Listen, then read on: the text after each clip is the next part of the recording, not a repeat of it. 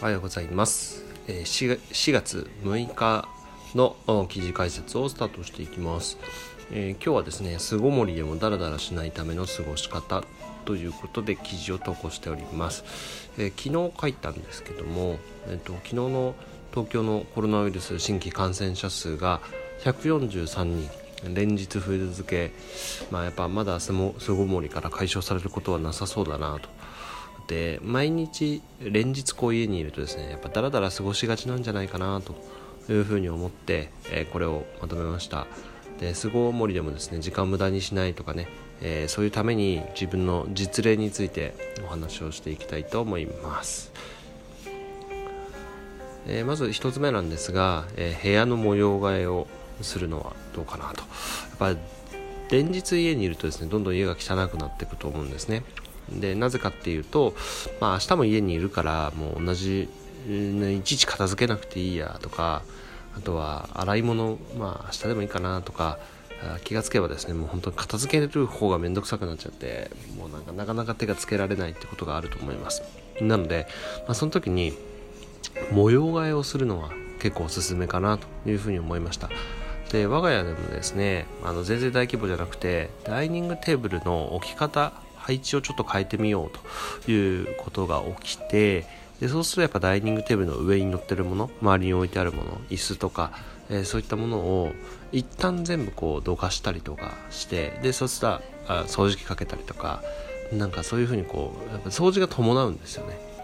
で加えて、えー、壁に今までついてなくて周りに全部こういう置いてたんですけどじゃなくて壁にこうつける。うち別にそんな人数いないし。えー、なのでそれで一面潰してで椅子を1個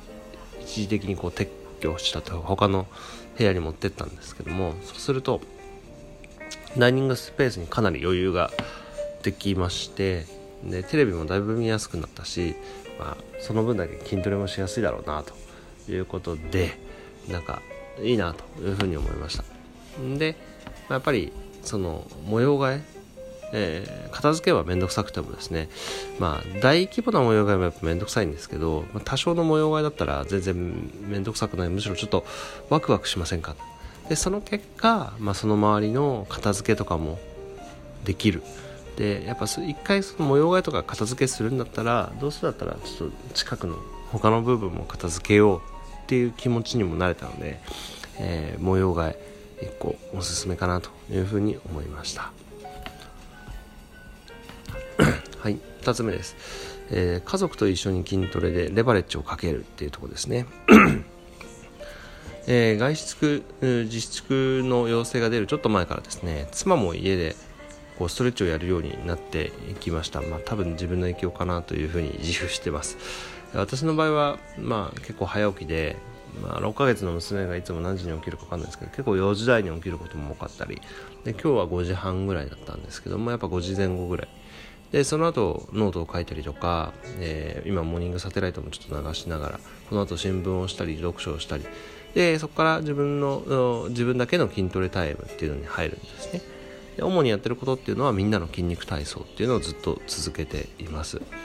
でそこからしばらくしてから妻が起きてくるんですが一緒に朝ごはん食べてしばらくするとですね妻もストレッチや筋トレっていうのをやっていくわけですよ。でなんだかんだ1ヶ月ぐらいやっぱ続けてきたので結構まともな本格的なメニューになってきたなと。でえっとのがチャンネルっていう女性 YouTuber がずっとトレーニングの映像を流してるっていうのがあるんですけど結構辛いメニューをね紹介してくれるんですね。で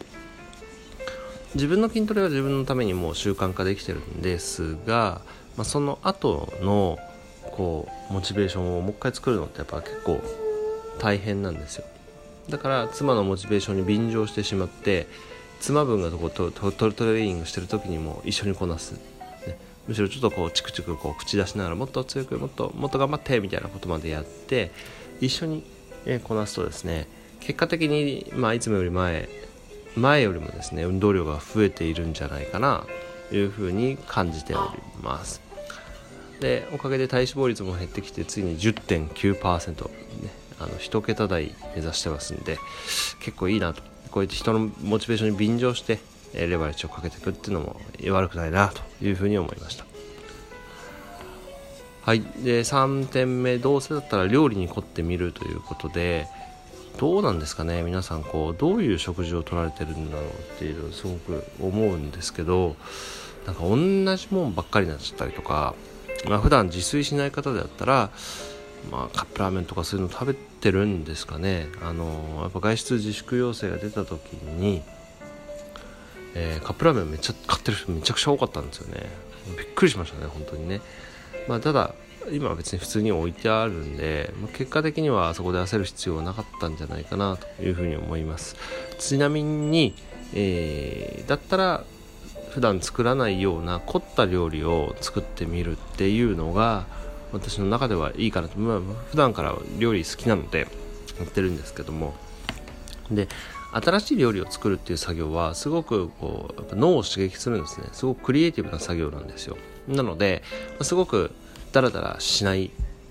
行動の一つです。でそこで今日は、まあ、おすすめアイテムを一つ紹介しますということなんですけどえっと、かまどさんという土鍋を紹介しています。でこの土鍋は本当にすごくてですねあのぜひ一度これを購入して白米を炊いてみてほしいなというふうに思います。ちょっと待ってくださいね。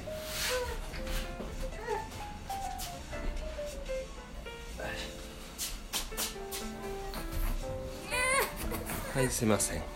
えっ、ー、とですね。でまあ、あの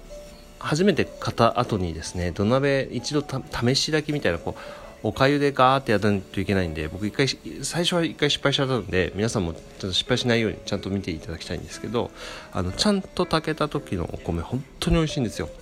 米一粒一粒が立っていて口の中に入れた時の感覚が全然違うんです。で良いお米あの新潟県産コシヒカリとかでやると本当にうまいんですよね。噛めば噛むほど、えー、お米が甘くなるっていうことがよくわかるんです、ね、これでいろんな料理を作ると本当に料理も引き立ちます。でおかお米以外でも当然料理が可能で私こうお米と同じ加熱の方法でですね、まあ、湯豆腐とかぶり大根とかそういったもののメニューをね結構味染み込ませたいメニューっていうのを作っていてで昨日もちょうどこの土鍋を使ったぶり大根を作ってたんですね。やっぱ本当にうまいんですよね。でまあこういうツールを使いながらちょっとだけこう工夫してあげる。少しだけ手間暇かけてあげるだけでご飯美味しいし健康的だし、まあ、それで脳にとっても、まあ、クリエイティブな作業なんで刺激的っていう3つメリットがあると思います。料理はあのー、こういった生活の中でもダラダラしないために本当におすすめなんでできる範囲からやってみてください。ちなみにこの鍋はですね数年前の妻へのクリスマスプレゼントなんですね。その時お互いもらったこともないものをあげようということであげたんです。なんかえー、土鍋みたいな感じで思うかもしれませんがあの結果的にはどのプレゼントよりも今ずっと活用されてます、まあ、活用してるのは自分なんですけどね、えー、よかったら妻へのプレゼント。あとはまあ料理好きな友達とか親とかそういう方へのプレゼントでもいいんじゃないかなっていうふうに思いますが、まあ、まずは自分で使ってみることをお勧めします。よかったら参考にしてください。はいではまとめです、えー、新型コロナウイルス早く過ぎ去ってほしいですよね。でもやっぱりいつまで続くか分かんないのでしばらく家にいるってことが前提になると思います。ただちょっとした工夫でとても楽しい毎日を送ることができます。でその上での今日紹介したもののまとめなんですけどもまずは部屋の模様がおすすめです。気分転換と掃除を一緒に実践ができます。で2つ目。筋トレなんですけども家族がもしも別の方法でトレーニングしてるならなんか一緒に乗っかっちゃって自分は自分でで家族の時にも自分もやっちゃうみたい